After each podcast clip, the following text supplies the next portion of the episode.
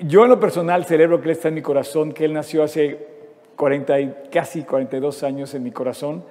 Y yo espero que tú celebres esta Navidad, que tu gran regalo, tu gran herencia esté en Cristo. Eh, gracias a Cari, gracias a Clau, estuvieron increíbles. La verdad es que parece que están aquí ya en casa. Y esta es su casa, y también esta es tu casa, y nos da mucho gusto que te conectes. Por lo que estoy viendo, hay gente de Caracas, hay gente de California, hay gente en Irlanda, hay gente en Estados Unidos, en Canadá, y por supuesto aquí en la Ciudad de México. Y todos tienen de alguna otra forma, eh, tenemos que ver, y se me ha hecho fascinante estos medios que me han permitido conocer, Dios me ha permitido conocer eh, amigos que tengo en línea ahora y que, bueno, pues ahora sí mi, lista de amigos se está ensanchando muchísimo. Te mando un abrazo con, mucho cariño y te voy a pedir un favor, de verdad, de verdad, si amas tu casa, si amas tu familia, si amas tu paz, eh, eh, quédate esta mañana con nosotros, escucha este mensaje. Eh, venimos de una secuencia de mensajes navideños en donde estamos viendo las características del corazón de Cristo. La primera que la vimos la semana pasada, bueno, tiene muchas, pero escogimos hablar de paz y la paz es algo que Dios nos ofrece como ninguna cosa y como ninguna otra persona en este planeta, en este mundo. Él vino a traernos paz, Él es el príncipe de paz, Él vino a darnos la paz y a dejarla para siempre, como dice su palabra, mi pasos dejo, mi pasos doy. Así es que eh, si no viste el mensaje de Tony de la semana pasada, yo te invito a que lo veas, de verdad vale la pena. Eh, eh, muy, muy, muy atinado el ejemplo que usó de Eliseo y bueno, te, invito a que lo veas. Y venimos, venimos cerrando el año, estamos ya cerrando este 2020, tuvimos nuestro evento justamente hace 15 días, nuestro evento que hacemos ya cada, cada año para, para eh, celebrar nuestro aniversario, que ahora le pusimos a su voz. ¿Por qué? Porque es la palabra de Dios la que nos eh, mueve, la que nos inspira, la que nos enseña. Y bueno, esta mañana vamos a abrir su palabra otra vez. Eh, y quiero continuar con este, con este mensaje de las características del corazón de nuestro Señor, de aquel que está sentado en el trono. Jesús tiene un corazón que supera el amor que tú puedas pensar que pueda tener cualquier ser humano. Y en ese corazón Dios tiene varias virtudes, virtudes que Él nos enseña y nos pone como ejemplo. Veíamos la semana pasada la paz y yo escogí esta mañana para compartir contigo, hablar de una característica que Dios tiene que es la mansedumbre. El versículo de esta, de esta plática es el famoso Mateo 11, 28. Recuérdalo, Mateo 11, 28. Antes, antes de marcar a Locatel, marca Mateo 11, 28 y 29. Eh, dice, porque mi paso os dejo, perdóname, dice, porque yo soy manso y humilde de corazón. Venid a mí todos los que estáis trabajados y cargados, que yo os haré descansar. Entonces, lo primero que tenemos que buscar es a Dios y Él nos pide que vayamos con esto. Así es que Él está sentado en el trono y yo tengo seis preguntas que voy a analizar junto contigo con respecto de la mansedumbre. La primera te voy a preguntar, ¿qué es la mansedumbre? Eh, ¿La mansedumbre es ser menso? No, no, no. La mansedumbre tiene una virtud enorme. La, mansedumbre va mucho más allá de lo que tu capacidad puede, y de la mía puede conocer. El diccionario dice que es sosegado, tranquilo, apacible, quieto, una persona mansa eh, es quieto, tranquilo, apacible, pero abriendo la Biblia y escuchando la voz de Dios, la Biblia define a las personas de una manera muy especial. Hay una bienaventuranza, de las siete bienaventuranzas que están mencionadas en Mateo 5, hay una específicamente hacia estas personas, hacia esta característica. Y él dice, bienaventurados los mansos, porque ellos recibirán la tierra por heredad. Cuando tú hablas de la palabra bienaventurado, quiero decirte, no sé qué te imaginas que, es bienaventurado. Bienaventurado te, puede sonar como algo religioso, las bienaventuranzas, el monte de las bienaventuranzas, el sermón del monte de Cristo. Bienaventurado es una palabra que describe la mejor aventura que puedes vivir, la aventura buena de vivir para Cristo. Es una aventura la vida, pero en Cristo es una aventura buena que si la enfrentas va a traer muchas cosas buenas que dentro de ese reto que es una aventura, porque todas las aventuras representan un reto, no hay una aventura que no represente como un, como un escalofrío o, unas, este, eh, como, como mariposas en el estómago o de repente te pongas nervioso. Una aventura te va a llevar a enfrentarte a ti mismo, pero la buena aventura es la aventura que Dios quiere vivir contigo. Dice, bueno, tú tienes que ser manso en esta aventura y si eres manso, heredarás la tierra. Ahora, em, ¿qué es la bienaventuranza? Bueno, yo creo que el, ser manso la podemos entender en base a tres, tres personajes en la Biblia. Como creyente que crees en Dios, como incrédulo que no crees en Dios y como líder. Hay tres llamados en esta persona específicamente hacia la bienaventuranza. El, al creyente le dice, le dice Dios, oye, tú vas, a, tú vas a luchar contra la corriente. Como creyente, si eres manso, vas a luchar contra un mundo carnal, un mundo vano, un mundo materialista, para dejar de defender tus derechos y entregarlos a Dios y descansar. Como incrédulo, Dios te dice que tengas mucho cuidado porque vas a, lo que vemos en los incrédulos, los que no confían en Dios, es que defienden sus cosas, pelean por sus cosas y al final de cuentas pierden todo lo que querían ganar. Y como líder, como líder te voy a decir una cosa, es la única manera, la única alternativa que tienes para enfrentar los retos, las críticas y las calumnias que puedes enfrentar como líder. Si eres manso como líder, vas a poder enfrentar los retos, las críticas y las calumnias. Y vas a poderte poner en manos de Dios para, para definir lo que viene en eh, ese liderazgo que tú ejerces. Eh, la palabra de Dios en 2 Timoteo le dice un líder a su, su alumno, en 2 Timoteo 2, eh, 2, versículo 23 al 26, justamente le dice eso. Le dice, pero desecha las cuestiones necias e insensatas sabiendo que engendran contiendas. Entonces Pablo le dice a Timoteo, no te pelees, porque el siervo del Señor no debe ser peleonero. Entonces ya de entrada nos estamos dirigiendo hacia ese grupo de personas que se contraponen contra corriente de los que no son mansos y que sí viven peleando y te dice, no pelees, no debe ser contencioso, sino amable para con todos, apto para enseñar, sufrido. Quiere decir que tú dejas de pelear, sufres la, falta, sufres el agravio.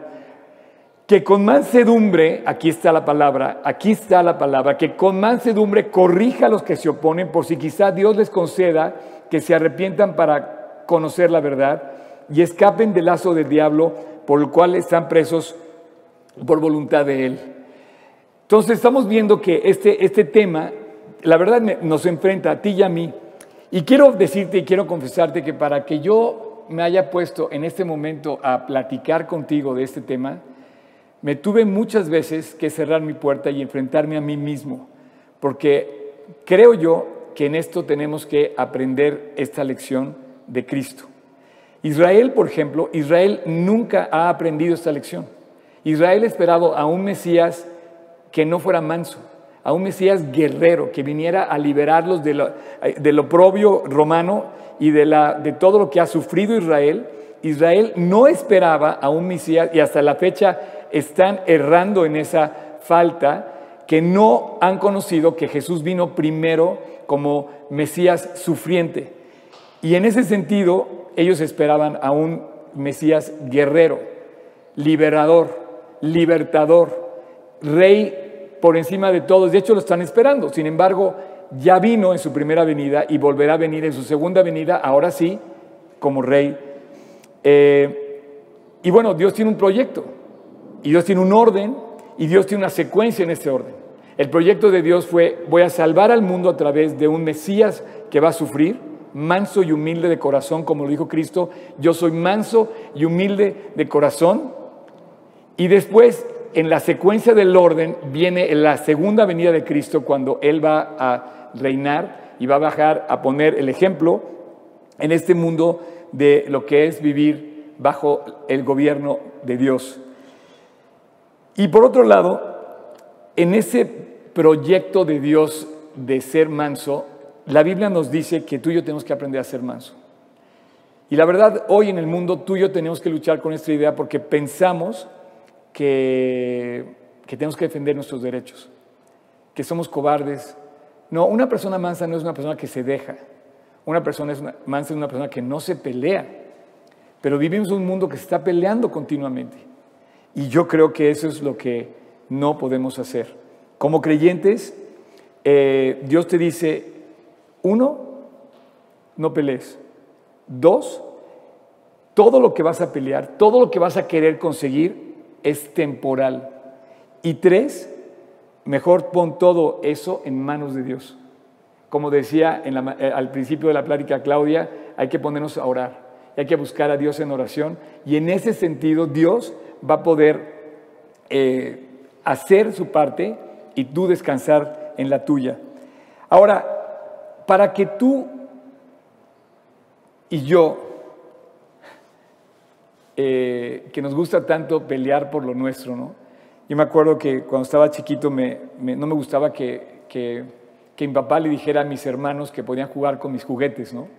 Yo quería tener mis juguetes y no quería que nadie los tocara y un poquito eso siguió con el paso de los años en, otros, en otras escalas y nos volvemos egoístas y nos volvemos muy, muy eh, centrados en nosotros mismos pero Dios te dice, mira, despréndete de todo, déjalo en mis manos, a final de cuentas Dios te lo dio, así es que déjaselo a Él y deja que Él pelee tus batallas.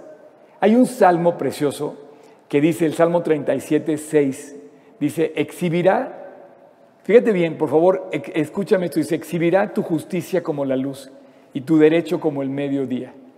Dios va a exhibir tu justicia lo que tú estás defendiendo lo va a exhibir como la luz que no puedes taparla. Tú no puedes tapar el sol con ningún blackout en tu casa. Finalmente el sol va a seguir brillando por encima de lo que quieras. No, como dice, no puedes tapar el sol con un dedo. Entonces, Dios va a exhibir y va a pelear tus batallas. Así es que lo primero que te dice Dios, deja todo en sus manos. Tú dices, Oscar, ¿cómo? No voy a defender lo que me gané con el sudor mi frente. No. Te, te reto a que me sigas en esta plática, que llegues al final conmigo. Nada Finalmente, nada tenemos los creyentes. Todo es prestado. Hasta tus hijos son prestados. Tu esposa es temporal. Tu vida, tu vida que piensas que es tuya, depende de un latido del corazón que no depende de ti. Estamos ahorita, de verdad, todos de cabeza por la situación que vivimos en cuanto a la salud y nos damos cuenta de lo frágil que somos los seres humanos. Todo depende de Dios y por lo tanto nada es nuestro. Entonces, ¿Qué defiendes? Bien dice Dios, bienaventurado el que es manso, porque ellos recibirán la tierra por heredad. Deja todo en las manos de Dios. Y entonces brota una cosa como una fuente que empieza a brillar encima, que es tu relación con Dios.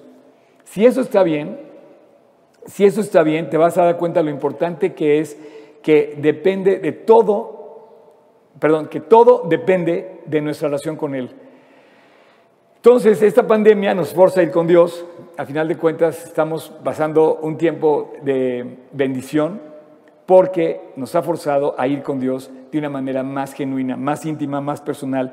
Entonces te forza a depender con Dios y dice que en la dependencia de Dios te devuelve el gozo, te devuelve la paz, lo que vimos la semana pasada, y te hace vivir por fe. Ahora, esa es la primera pregunta. ¿Qué es la mansedumbre? ¿Qué es ser manso? Ahora, la segunda pregunta, ¿quiénes son los ejemplos que podemos tener de ser manso? Bueno, por, supuesto que es Dios. Jesús es nuestro gran ejemplo. Él dice, yo soy manso y humilde de corazón y hallaréis descanso para vuestras almas. Pero hay varios ejemplos en la Biblia muy claros en cuanto a la mansedumbre. Por ejemplo, el primero fue Abraham. Abraham iba a pelearse con, con su sobrino, con Lot, y tuve la oportunidad de, estar en ese lugar donde ellos decidieron entregar, entregar, eh, entregarse, dividirse la tierra. Y estuve, estuve, de verdad, tú estás en ese monte y ves toda la tierra de Israel y entonces ahí decidieron le dijo, le dijo Abraham, mansamente le dijo, escoge la parte que quieras. Si tú vas a la derecha, yo voy a la izquierda. Si tú vas al norte, yo voy a ir al sur.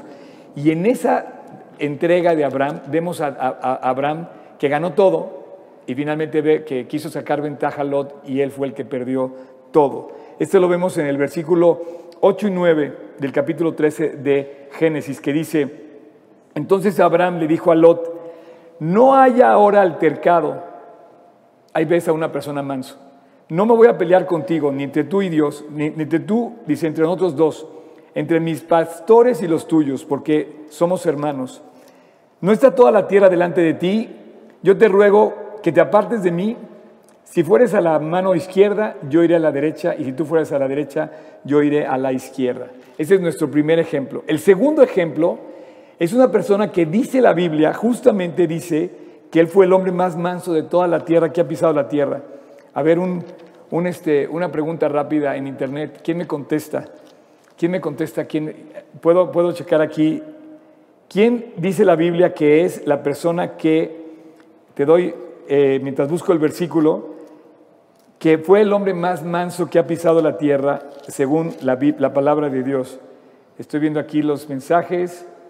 Eh, no entra ninguno. Eh, a la una. ¿Quién fue? Exacto. a las dos. Job. No. ¿Alguien más? ¿Alguien más? Te, doy, te doy dos chances más. Moisés. Moisés, bravo, bravo a Naomi. Exactamente. Fíjate, el versículo 12 de, el, versículo 3 de capítulo 12 de Números dice, y aquel varón Moisés era muy manso, más que todos los hombres que han pisado la tierra.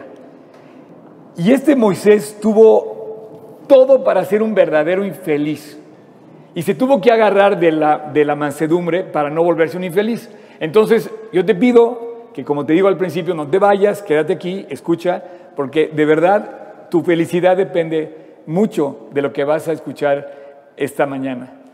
Moisés tuvo reclamos, tuvo quejas, enfrentó tremendas eh, eh, eh, luchas y además que tenía que, tenía que sacar adelante al pueblo de Israel del desafío que era sacarlo de Egipto y llevarlo a tierra prometida tenía que luchar con toda la gente que lo boicoteaba dentro de su mismo equipo de colaboradores. Él tuvo todo para ser un verdadero infeliz, pero ¿qué crees? Moisés entregó todo y fue, dice la Biblia, que fue el hombre más manso. Sin embargo, como buen ser humano, él falló, él tuvo una falla, una falla que le costó su derrota y que lo vemos en números 20 cuando él justamente se pone en el lugar de Dios, le reclama al pueblo y dice, oye, ¿qué no te das cuenta quién soy yo? Y, él fue derrotado en esa parte que no fue manso, por así decir. Si Moisés falló así, tú y yo tenemos mucho que aprender y mucho riesgo de fallar también. Por eso es, es, mi invitación a que meditemos en esta parte. ¿no? Em, y el tercer ejemplo que te quiero poner es el ejemplo de David. David no quiso de ninguna manera tomar su vida en sus manos, ya había sido ungido como rey, ya sabía él que Dios había desechado a su antecesor y nunca quiso de ninguna manera fallar al amor y al respeto que eso le representaba. Tuvo que llevarse Dios a Saúl para que David pudiera ejercer el reino, porque de otra manera él no iba a tomar su vida contra el ungido del rey que era Saúl. Curioso que la amistad que tuvo con el hijo del rey, Muchos no entienden a qué grado de amar, de amor fue esa amistad, pero te voy a decir a qué grado fue. El hijo del rey, que era Jonatán, era el heredero al trono, que no iba a heredar. Entonces había un conflicto de intereses tremendo. Y cuando él le dice que va a ser su amigo, le dice, por encima de estos grandes intereses que podemos tener tú como heredero al rey Saúl y yo como ungido nuevo del rey, yo no voy a faltar a mi amistad hacia ustedes. Increíble. Así es que ya tenemos dos preguntas. ¿Qué es la mansedumbre? La, segunda pregunta, ¿quiénes son ejemplos de la mansedumbre? Cristo, Abraham, Moisés, David. ¿Ok? Tres, ¿cuál es tu tesoro? ¿Cuál es nuestro tesoro? Bueno, en esa mansedumbre, el tesoro de la mansedumbre es que tú vivas para Dios, que tú tengas una comunión con Dios, que tú cerrada la puerta, hables con Dios en tu, en tu habitación, en tu cama, cuando no hay nadie contigo, cuando estás, cuando estás absolutamente solo. Esa es tu comunión con Dios. Y mira, tengo muchos amigos ahora que son doctores y me han platicado mucho de todo esto de la oxigenación, ¿no? ¿Cuándo estás oxigenando ahora? Bueno, yo te voy a pedir que te pongas un oxímetro de gozo en donde midas el gozo que hay en tu vida. Esa medida exactamente te da la relación directamente proporcional al nivel de tesoro de vida espiritual que hay en tu corazón. Tu gozo, tu alegría, es el nivel en el que te encuentras en tu relación con Cristo. Estás muy preocupado porque oxigenes bien. Oye, no es que ya bajó del 90%. Bueno, pues haz algo para que tu gozo crezca. Vuelve a Dios. Fíjate, yo no sé qué momento del camino estemos ahorita. Yo me imagino que estamos a punto de llegar a la meta y que pronto viene Cristo, no sé cuándo, pero pronto va a llegar. Y tú que corres como yo, que corres maratones, que de repente te das cuenta que llegar a los últimos kilómetros es bien difícil, bueno, te pido que en esos últimos kilómetros no pierdas el gozo, no tires la toalla, sigue corriendo, sigue adelante. Y tú, si tú ves que algo empieza a hacer crecer amargura, reclamo, reproche, eh, eh, miedo, temor, y te quita el gozo, vuelve a Cristo. Es el momento de volver a, Cristo. Y ese termómetro, ese, oxímetro, em, ¿cómo se podría decir en, términos de gozo? Eh, no lo sé. pero fíjate, esta es la medida para, para arreglar que tú vivas una buena relación con Cristo. Entonces tú vas, depositas tu carga delante de Dios y dice, vas a recibir la tierra por heredad. y aquí entra lo bueno. Tú tienes tu Biblia, tu iPad, tus cosas, y le dices a Dios, ¿cómo? ¿Quieres que te la entregue? Sí, para ser manso tienes que entregarme todo. No, Dios, esto es mío, son mis juguetes de la vida, no te los puedo entregar. ¿Ok? Pero, todo aquel que entrega dice que recibirá 100 veces más. Entonces, en esta gozómetro, en eso, entonces checa tu gozómetro el día de hoy. ¿Cómo está de gozo? ¿Está al 100? ¿Estás oxigenando bien? ¿O, has disminuido del... No dejes que baje del 90% tampoco. Si bajas del 90 estás en un peligro, ¿ok? Tienes que estar al 100 de gozo. Ni siquiera al 99, tienes que estar rebosando de gozo. Gracias por el, por el por el gozómetro. Y bueno, ese gozo, te voy a decir una cosa, te va a permitir gozarte en las pérdidas.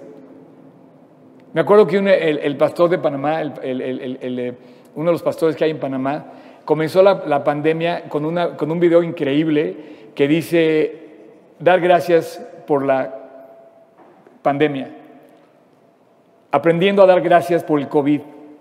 Y se echó una predica increíble de 19 minutos que te la recomiendo que la veas, está increíble, sobre lo que es no perder el gozo en medio de la dificultad. Y yo te reto a que veas qué tan amargado, como yo digo, qué tan amarguis estás esta mañana.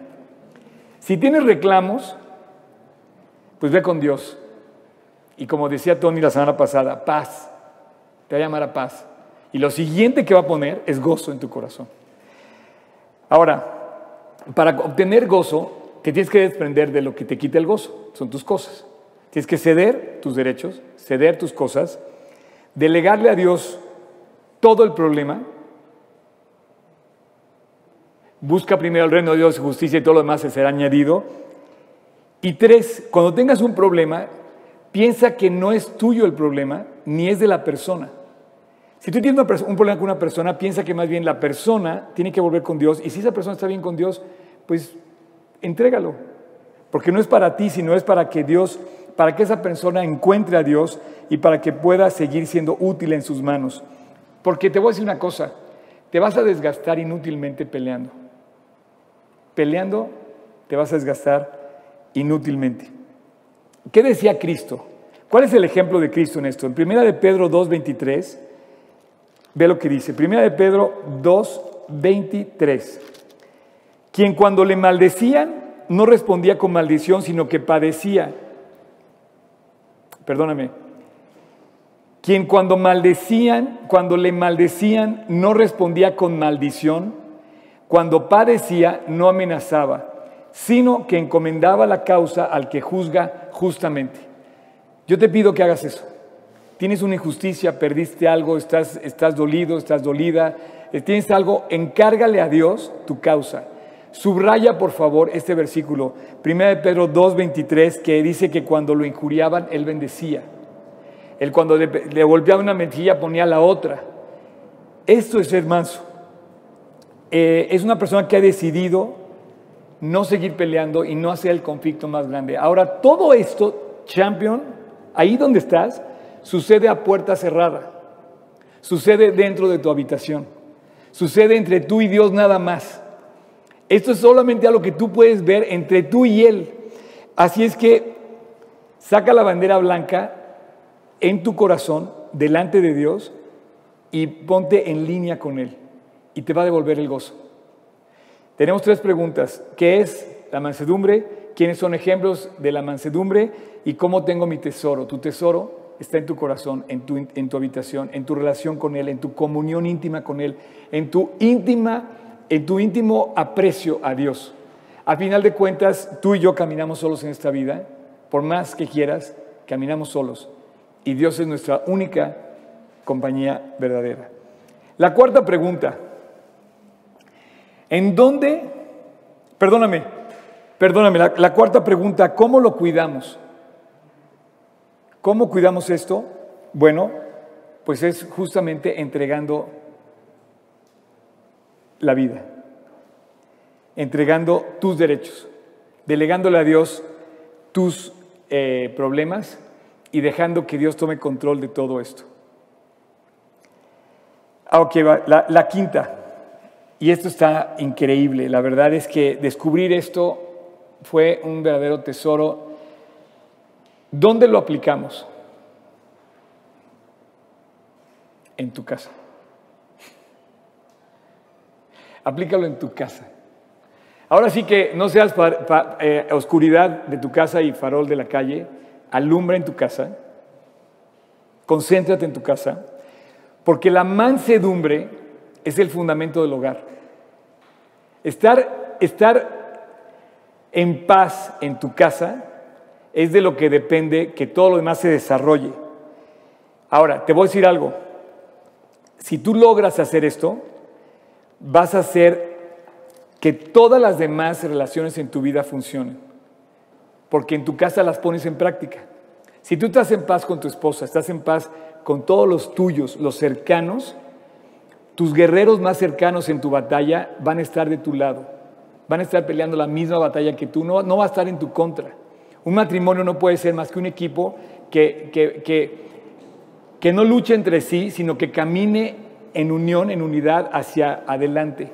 Como digo en las bodas, los equipos buenos, pues a lo mejor ganan partidos, pero los equipos unidos se llevan la medalla de oro. Cuando un equipo se une y cuando un matrimonio se une, está de veras luchando juntos por el mismo, eh, por el mismo objetivo, logran, eh, y esa es, la, esa es la grandeza de la iglesia, esa es la grandeza de las familias, esa es la grandeza de los países cuando estamos unidos. Entonces el fundamento del hogar, que es el fundamento de la sociedad y de todo lo demás, es de la mansedumbre. Es uno de los fundamentos donde se va a construir ese hogar. Y si tú la practicas en tu hogar, lo harás felizmente, rápidamente afuera. Primera de Pedro 3, 8 al 9 lo dice claramente, dice, finalmente, sé todos de un mismo sentir, unidos, compasivos, amandos fraternalmente, misericordiosos, amigables, no devolviendo mal por mal, ni maldición por maldición, sino por el contrario, bendiciendo, sabiendo que fuisteis llamado para que heredases bendición. O sea, Dios nos, nos pide que no nos enfrasquemos en discusiones de palabras. Las palabras son las armas del amargado que destruyen y hacen quemar bosques completos. Y bueno, Dios nos guarde a ti y a mí de destruir cosas con esas palabras. Usa tus palabras para construir. Así es que dice, no devuelvas mal por mal, ni maldición por maldición, sino por el contrario, bendiciendo sabiste que fuiste llamado para que te haces bendición. Porque el que quiera amar la vida y ver días buenos, refrene su lengua del mar y sus labios no hablen engaño. ¿Quieres amar la vida? Comienza en tu casa. Comienza en tu casa refrenando tu lengua y tus labios hablen bendición. Busca la paz y síguela, dice el versículo 11. Eh, Apártase del mal y haga el bien. Busca la paz y sígala. Bueno, curiosamente nuestra secuencia de la prédica de navideña de todo este mes, la semana pasada hablamos de la paz. ¿Quieres buscar la paz? Tienes que ser manso. ¿Quieres seguir la paz? Sé manso. ¿Quieres encontrar la paz? Lo que sigue de la paz es que tú seas manso, que busques la paz y lo sigues. Estos son los pacificadores. Estos son los bienaventurados que dice Dios, bienaventurados los pacificadores, porque de eso es el reino de los cielos. Y finalmente, para concluir, dice el versículo, porque el que quiera amar la vida y ver días buenos, refrene su lengua del mal. Ahí está señalando Dios nuestro problema, las palabras, y sus labios no hablen engaño. Jesús nunca contestó palabras de mal, ni de engaño, ni, ni, ni, ni groseras, ni, maldicientes, ni, ni ofensivas. Él dice, apártate del mal y haz el bien, busca la paz y síguela. Y versículo 12, porque los ojos del Señor están sobre los justos y sus oídos atentos a sus, oraciones. Y bueno, ¿quieres aplicar, quieres aplicar eh, la mansedumbre? Comienza ahí, al lado de la persona que está contigo. Dile, oye, ¿por qué no somos mansos los dos mejor? ¿Por qué no haces la paz con la persona que está ahí en tu casa contigo? ¿Por qué no le das un beso, le das un abrazo? ¿Por qué, ¿Por qué no se piden disculpas? ¿Por qué no se reconcilian?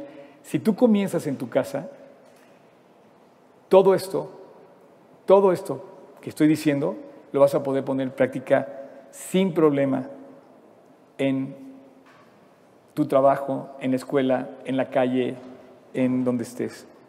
Y finalmente, tenemos la sexta pregunta.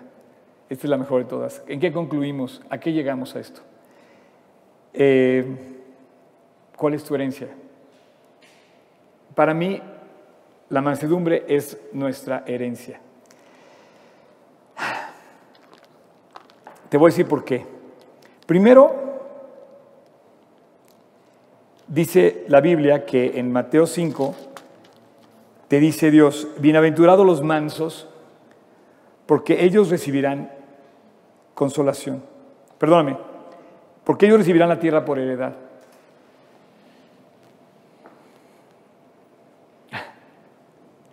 Sabes que ninguna de las bienaventuranzas supone que no tengas problemas. Todas las bienaventuranzas presuponen una dificultad. Los que lloran, los pobres, los mansos, los que tienen hambre y sed de justicia. Todas las bienaventuranzas presuponen que hay un problema previo. Pero en estos problemas, lejos de que Dios te diga la vida feliz es una vida sin problemas, te dice la vida feliz es una vida que Dios te permite enfrentar cuando dejas todo en manos de Dios, dejas toda la delegación del problema en sus manos y cedes todos tus derechos para defender lo tuyo y los tuyos. me dice, Oscar, ese es un cobarde. No, ese no es un cobarde. Porque la Biblia no habla de cobardes. Dice que no somos cobardes los creyentes. No nos ha dado Dios espíritu de cobardía, sino de poder, de amor y de dominio propio. Y ahí está la mansedumbre. Entonces no vayas a confundir que, mis palabras. Pareciera que el mundo que nos rodea nos dice lucha violentamente y defiende a punta de gritos, lo que quieras, y golpes, pero no, dice Dios, no. Deja todo en mis manos, cede tus derechos y delega el problema en mí. Entonces, ¿con qué me quedo? Dice Dios. Y aquí está la herencia, con nada.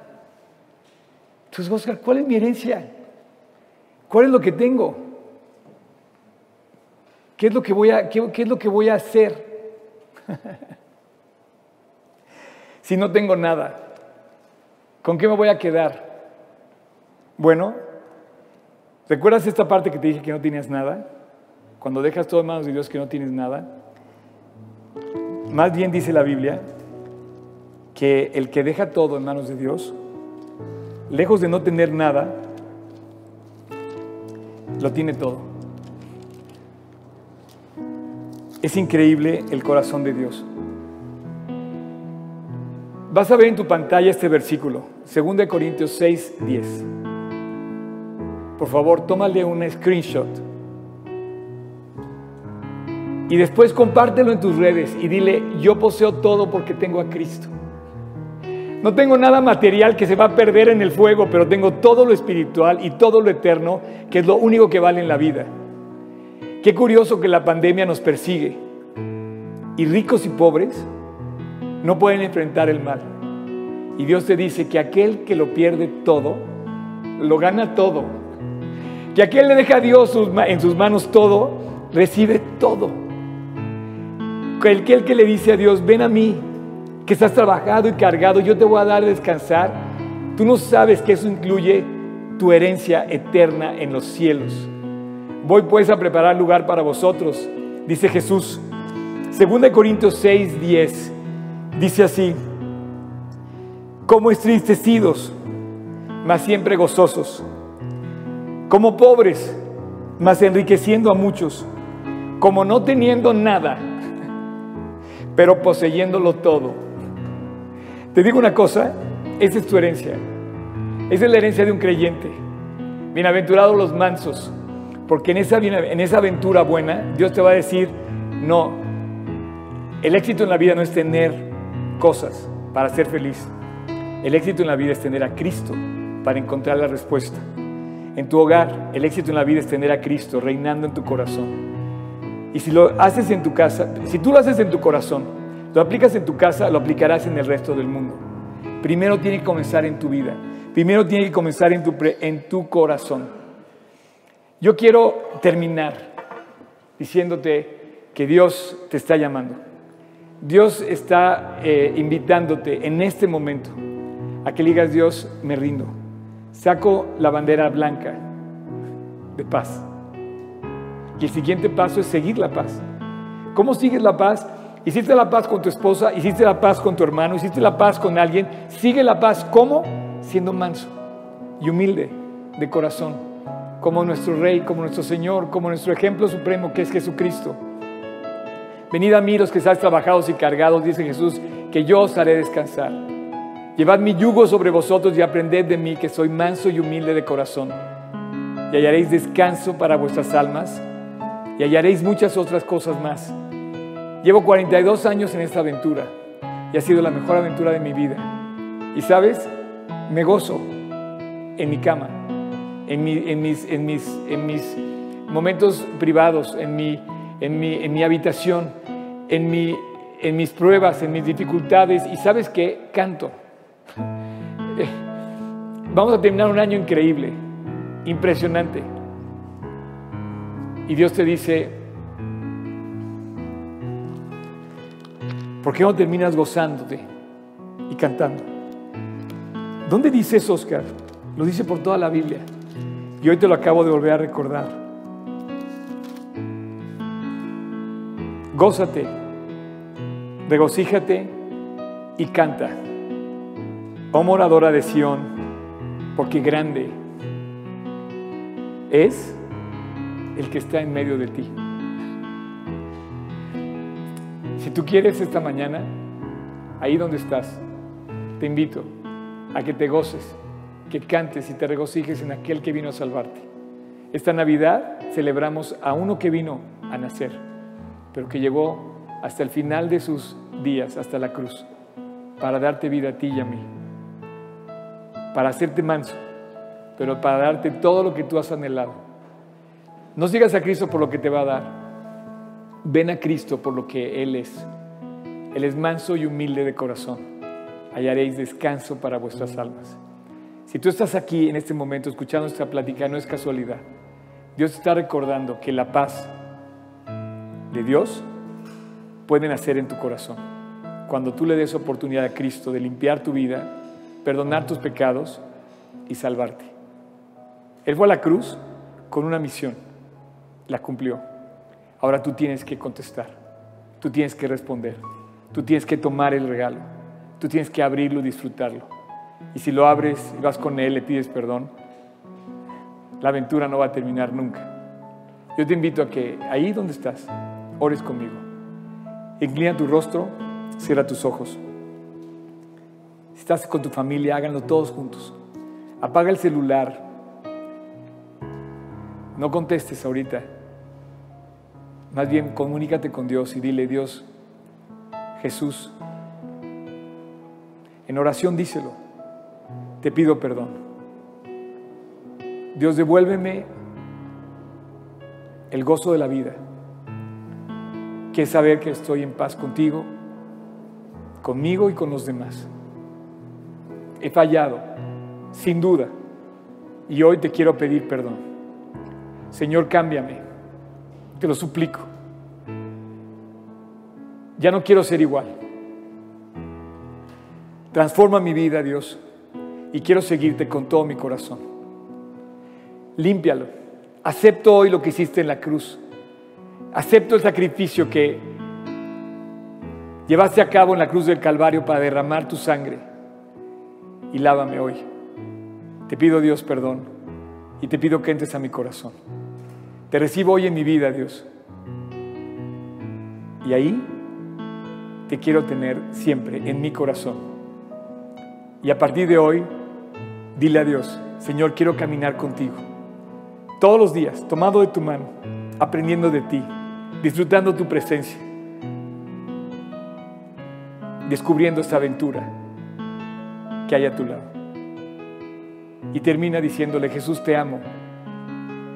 Y gracias por amarme. Gracias por salvarme. El día de hoy te hago mi Señor y te hago mi Salvador. Gracias por haber ido a la cruz en mi lugar. Y te lo pido todo en tu precioso nombre, Jesús. Amén. Ahora sí que feliz Navidad. Cuando Dios nace en tu corazón, la Navidad comienza. Y esa aventura va a terminar, va a terminar nunca, en eternidad va a continuar. Eh, eh, te invito a que, a que continúes creciendo en esta, en, esta, en esta gran aventura. Esto no termina, esto es solamente una parte. Y, gracias por compartir esta mañana conmigo. Me, me, honra el poder compartir contigo. Y déjame decirte algo. Dios dejó su paz. Y dice, sigue sus pasos. Y vas a descubrir que la vida sí puedes ser feliz en medio de tantos problemas y tantas complicaciones. Porque nuestra vida, la tuya y la mía, la de los creyentes, no depende de las circunstancias. Porque las circunstancias ya se las entregamos a Dios, ¿te acuerdas? Se las entregamos. Depende de Jesús. Y Él sigue estando en su trono y desde ahí reina, velando por tu bien y por el mío, para que pueda cumplir su plan en tu vida. Así es que disfrútalo. Los problemas van a, van a estar, pero no te van a robar la paz. Las dificultades van a estar, pero no te van a robar tu gozo. Y ese gozo va a ser tu fuerza para seguir adelante todos los días de tu vida. Lee tu Biblia, compártenos tu decisión y bueno, cuenta con nosotros, estamos más conectados que nunca. Que Dios te bendiga.